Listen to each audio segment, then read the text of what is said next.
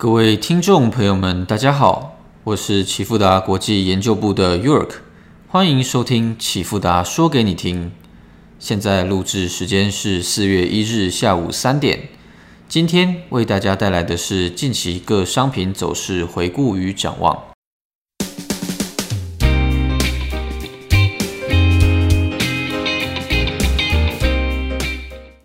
关于美元指数的部分，FOMC 利率决议后的反弹，由三月十八日至三月二十八日走了十天的多头，美元指数共由九十七点九上升至九十九点三，涨幅近一点五 percent。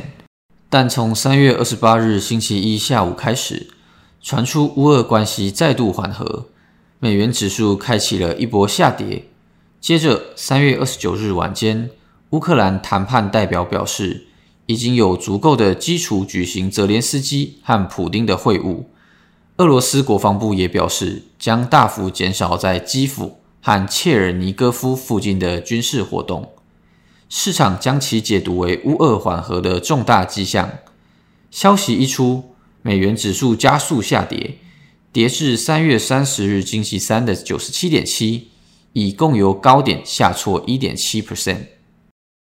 三月三十一日，美国公布核心 PCE 为五点四 percent，持续上升，但符合预期。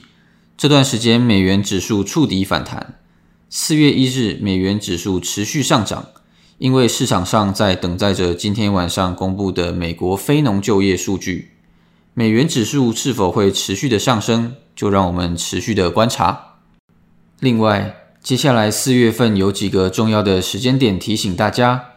四月七日会公布上次 FOMC 开会的会议纪要。这次会议纪要的重点在于是否会对缩表提供说明。如果缩表的进程提前的话，那对美元将会是一股很强大的拉升力量。接着，四月十二日将公布三月份的 CPI。经过了上个月乌俄战争大幅冲击的情况下，通膨会不会失控将是相当关键的。最后。本月晚些时候，四月二十一日将公布合皮书，一定程度上能对经济景气与政策提供方向指引。因此，扣除掉乌俄关系的不确定性以外，当前美元涨跌的逻辑就是围绕着政策、通膨。关于黄金的部分，黄金本周呈现一个 V 型反转形态。黄金上周三月二十四日最高冲至一九六七点后。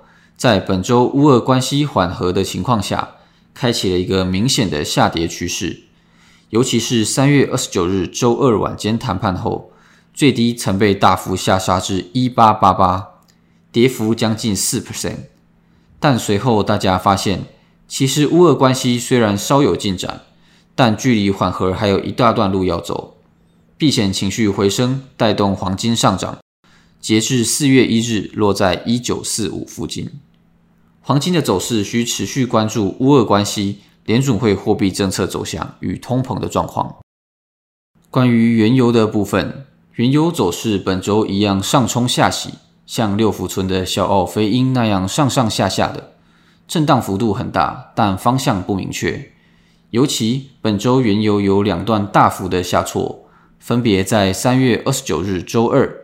跟三月三十一日周四，三月二十九日就是前面提过的乌俄关系缓和，造成油价大幅下挫，而三月三十一日则是因为有消息指出，美国正考虑从战略石油储备 SPR 中释出多达一点八亿桶的石油，这是 SPR 近五十年来规模最大的一次释放计划。荷兰国际集团大宗商品策略主管 Peterson 对此表示：“一点八亿桶是相当大的一个数字，肯定会帮助填补一部分的石油缺口，但也并不是全部。”最后，关于股市的部分，美股三大指数本周到三十号前都随着避险情绪的消退呈现上升趋势，但三十号之后小幅转跌。因为就在二十九号，俄罗斯承诺缩减军事行动后的一天，俄罗斯军队又再度轰炸了基辅郊区和乌克兰北部的城市。目前需持续关注市场后续风险情绪的变化。那以上就是近期各商品走势回顾与展望。即将进入四天的清明连假，幼儿可在这边祝福大家假期愉快。在休假之余，大家也别忘了多多关注国际局势的变化。金融市场瞬息万变，黄金、美元、原油、股市每天都持续的波动。掌握趋势与进场的时机，就有机会能够创造更高的财富。最后，二零二二年启富达国际财经基石课程开班啦！